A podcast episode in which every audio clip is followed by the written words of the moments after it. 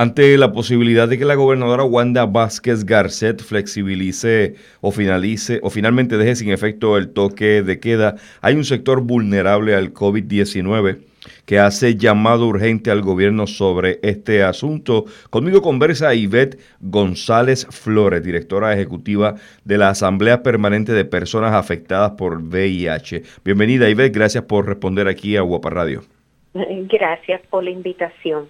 Expónganos eh, su inquietud ante el panorama que se avecina. Se sabe que hay presión, presiones sustanciales de los sectores financieros del país que desean que todo vuelva a la normalidad. Eh, explíquenos su inquietud. Sí, precisamente por la presión que sabemos que hay del sector económico eh, sobre el gobierno, nosotros quisiéramos traer, ¿verdad?, la visibilidad de las poblaciones que somos vulnerables, ¿verdad? Eh, sabemos que con el COVID-19 es un virus novel, hay mucha información que no tenemos muy clara todavía clínicamente hablando, pero sí se ha repetido eh, eh, en varias ocasiones por las experiencias en otros países que hay unas poblaciones vulnerables, que son aquellas personas que tienen condiciones de salud, que tienen comorbilidades, como lo sería en nuestro caso las personas que vivimos con VIH. Una persona con VIH no solamente tiene el virus de inmunodeficiencia humana, valga la redundancia, sino que hay diabetes, hipertensión, cáncer, hay, múltiples condiciones de salud. Entonces, a, nosotros nos preocupa grandemente como personas que vivimos con esta condición que se pueda flexibilizar o se pueda dejar sin efecto el toque de queda, lo que redundaría en un riesgo para nuestra salud. Eh, es, bien importante que se sepa que las personas que vivimos con VIH tenemos un sistema de salud bien, bien estructurado porque está fundamentado sobre fondos federales que se conocen como Ryan White en medio de esta emergencia nosotros hemos tenido acceso a cuidado de salud. La otra parte la estamos haciendo cada uno de nosotros, ¿verdad? Como todos los puertorriqueños y las puertorriqueñas, en protegernos eh, mediante el lavado de manos, distanciamiento físico, distanciamiento social. Pero entonces nos sentimos ahora todavía más vulnerables al pensar que si la gobernadora toma una decisión por las presiones que pueda tener el, el, el área económica, en que eso nos exponga a nosotros en, un riesgo de contagio y ponga en peligro nuestra salud. Usted en su comunicado de prensa que nos hizo llegar aquí a Guapa Radio eh, señala eh, dos asuntos importantes o hace dos señalamientos contundentes. Eh, sería un acto irresponsable de parte del gobierno tomar una decisión como esta en momentos en que ni siquiera se conocen estadísticas reales sobre las personas contagiadas con el coronavirus y fue más, más allá al calificar de altamente cuestionable los números de contagio que brinda al gobierno. Cuando usted establece que una decisión de flexibilizar la operación cotidiana, socialización y vida económica en el país pone en riesgo los sectores más vulnerables, ¿cómo los pondría en riesgo? Explíqueme en, qué consistiría ese reclamo eh, genuino que ustedes hacen al respecto. Bueno, porque básicamente el, la gobernadora tiene el, el tax force de COVID-19 y tiene el tax force, económico, ¿no? Que le están asesorando en su toma de decisiones, pero ambos, ambos cuerpos están fundamentando sus recomendaciones sobre unas estadísticas que ya hasta el mismo secretario de salud ha admitido que no son correctas. Y eso lo sabíamos, ¿no? Este, eh, eh, que esas estadísticas eh, pues han sido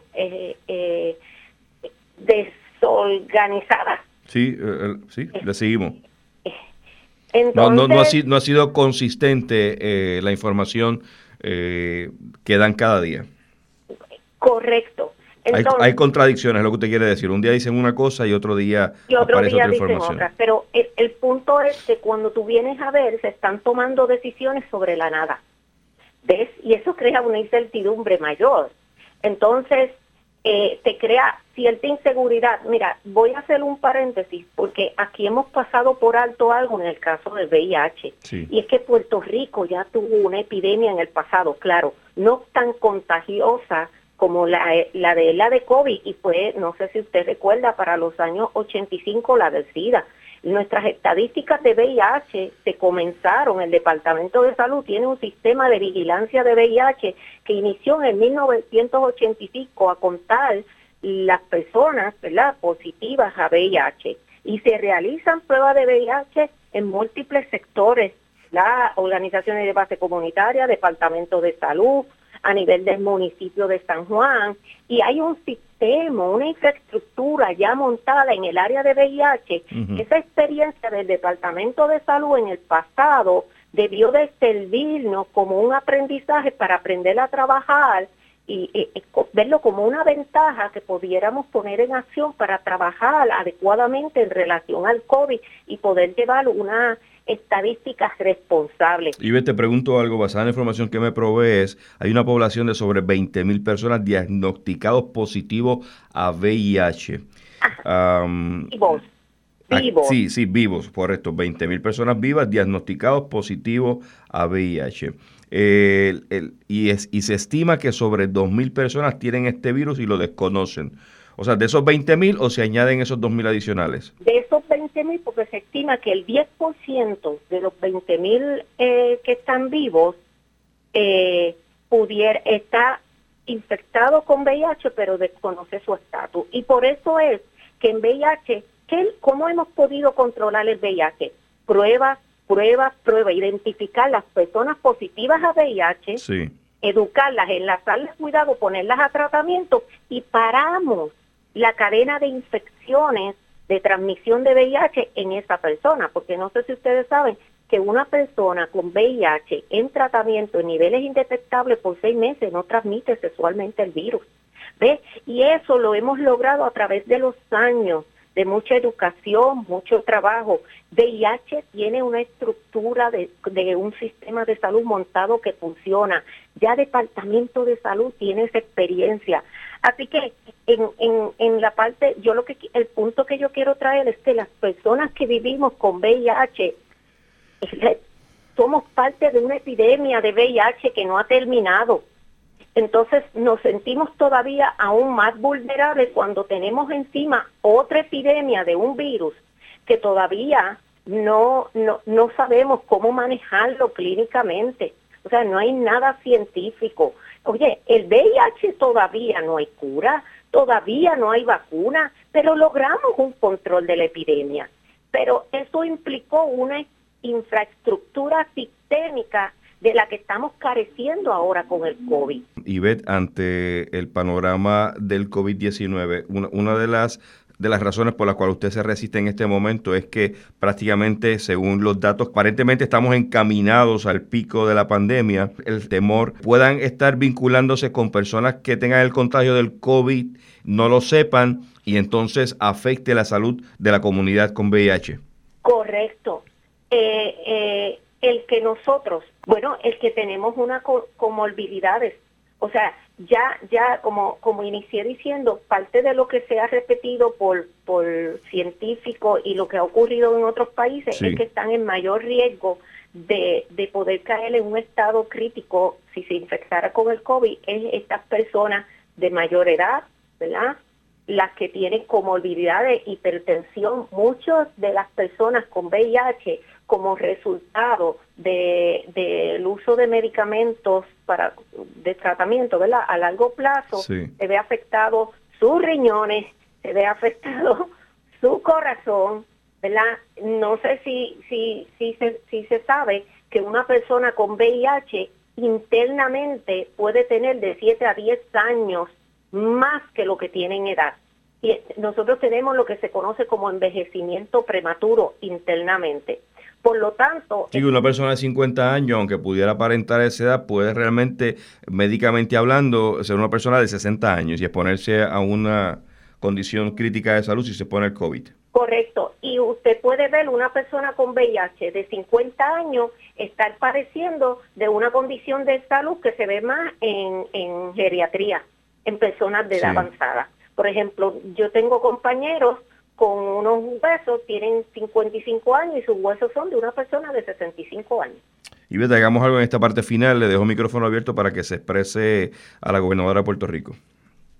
Pues sí, yo como, como una mujer que vive con, con VIH hace 28 años y en representación de las personas eh, que viven con esta condición y no solamente de las de VIH, sino de todos los grupos eh, vulnerables en Puerto Rico, queremos hacerle un llamado a la gobernadora que al momento de tomar la decisión de flexibilizar o eliminar el toque de queda pueda pesar más la salud y la vida y la vida de miles de puertorriqueños y puertorriqueñas. Nosotros hacemos un gran esfuerzo llevando un tratamiento de salud, cuidándonos precisamente porque queremos vida, queremos calidad de vida. En estos momentos en que todos estamos afectados por la pandemia de COVID, necesitamos que ella pueda seguir apoyando ¿verdad? Eh, nuestra salud, tomando las medidas preventivas de tal manera que, no seamos expuestos en la calle